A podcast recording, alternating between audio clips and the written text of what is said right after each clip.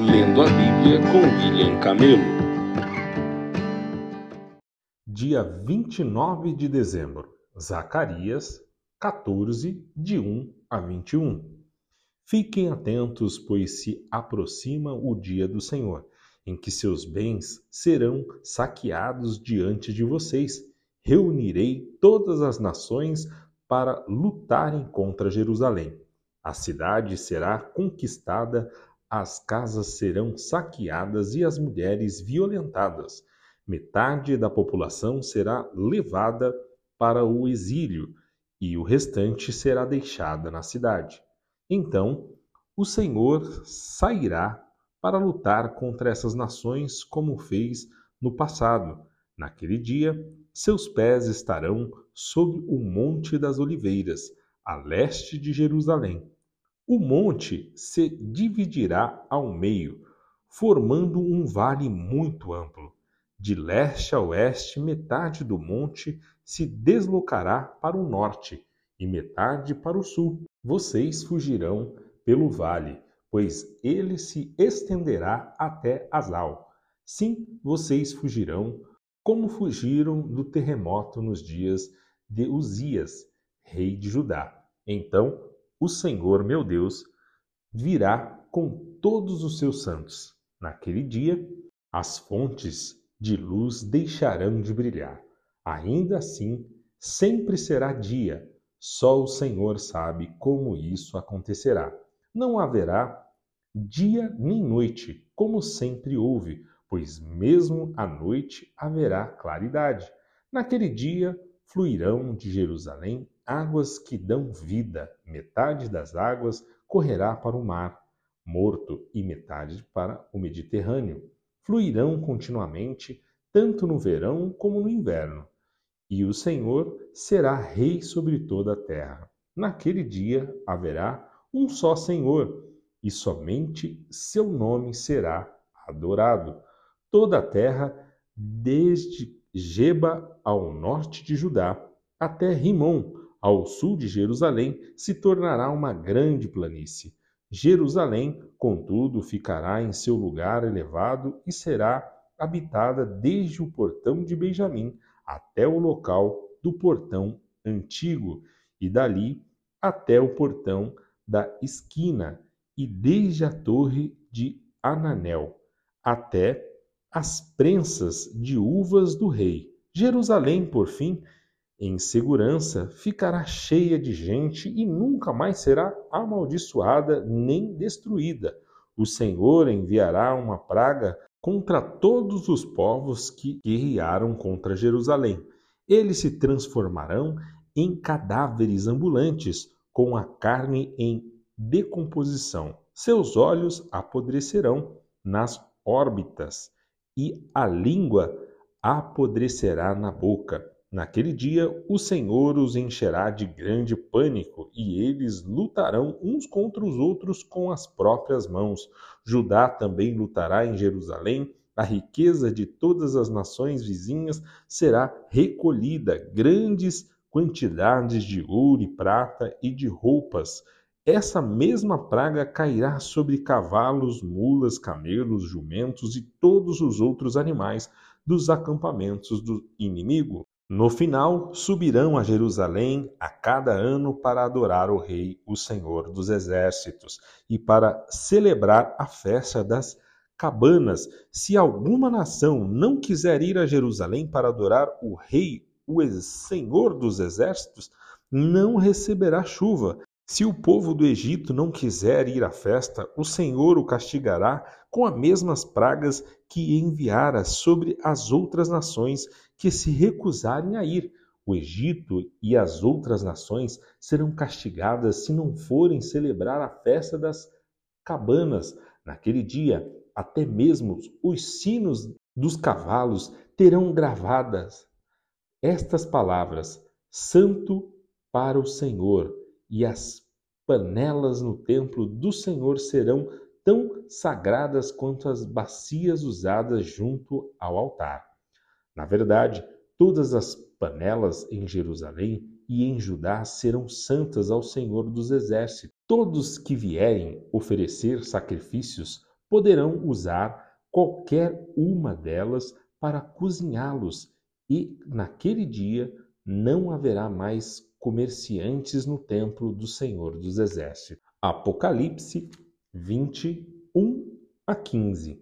Então vi um anjo descer do céu, trazendo na mão a chave do abismo e uma grande corrente.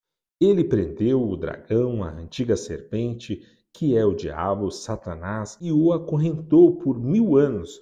O anjo o lançou no abismo e fechou e pôs um lacre na porta, de modo que ele não pudesse mais enganar as nações até que terminasse o mil anos. Depois disso, é necessário que ele seja solto por um pouco tempo. Vi tronos e os que estavam sentados neles haviam recebido autoridade para julgar. Vi também as almas daqueles que haviam sido decapitados por testemunharem a respeito de Jesus e por proclamarem a palavra de Deus. Não tinham adorado a besta nem sua estátua, nem aceitado sua marca na testa ou nas mãos. Eles ressuscitaram e reinaram com Cristo por mil anos. Esta é a primeira ressurreição. O restante dos mortos só voltou a vida depois que terminaram os mil anos. Felizes e santos são aqueles que participam da primeira ressurreição. A segunda morte não tem poder alguma sobre eles, pois serão sacerdotes de Deus e de Cristo e reinarão com ele por mil anos. Quando terminarem os mil anos, Satanás será solto da prisão e sairá para enganar as nações Gog e Magog em todas as extremidades da terra, ele as reunirá para a batalha, um exército poderoso, incontável como a areia da praia. Subiram pela vasta planície da terra e cercaram o acampamento do povo santo e a cidade amada, mas fogo desceu do céu e os consumiu. O diabo que os havia enganado foi lançado no lago de fogo que arde com enxofre, onde já estavam a besta e o falso profeta. Ali serão atormentados dia e noite para todos sempre.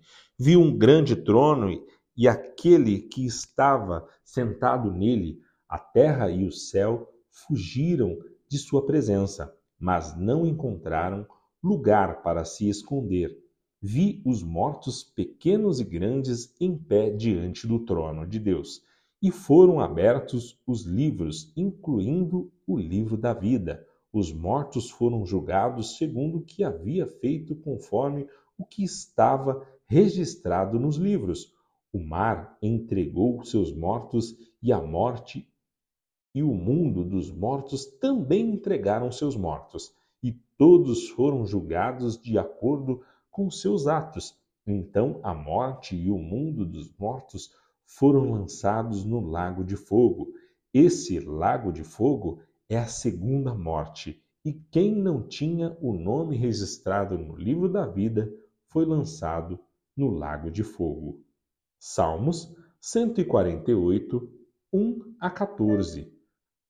Louvado seja o Senhor! Louvem o Senhor desde os céus, louvem-no desde as alturas, louvem-no todos os seus anjos, louvem-no todos os exércitos celestiais, louvem-no sol e lua, louvem-no todas as estrelas brilhantes, louvem-no altos céus, louvem-no vapores acima das nuvens, todas as coisas criadas louvem o nome do Senhor pois ele ordenou e elas vieram a existir.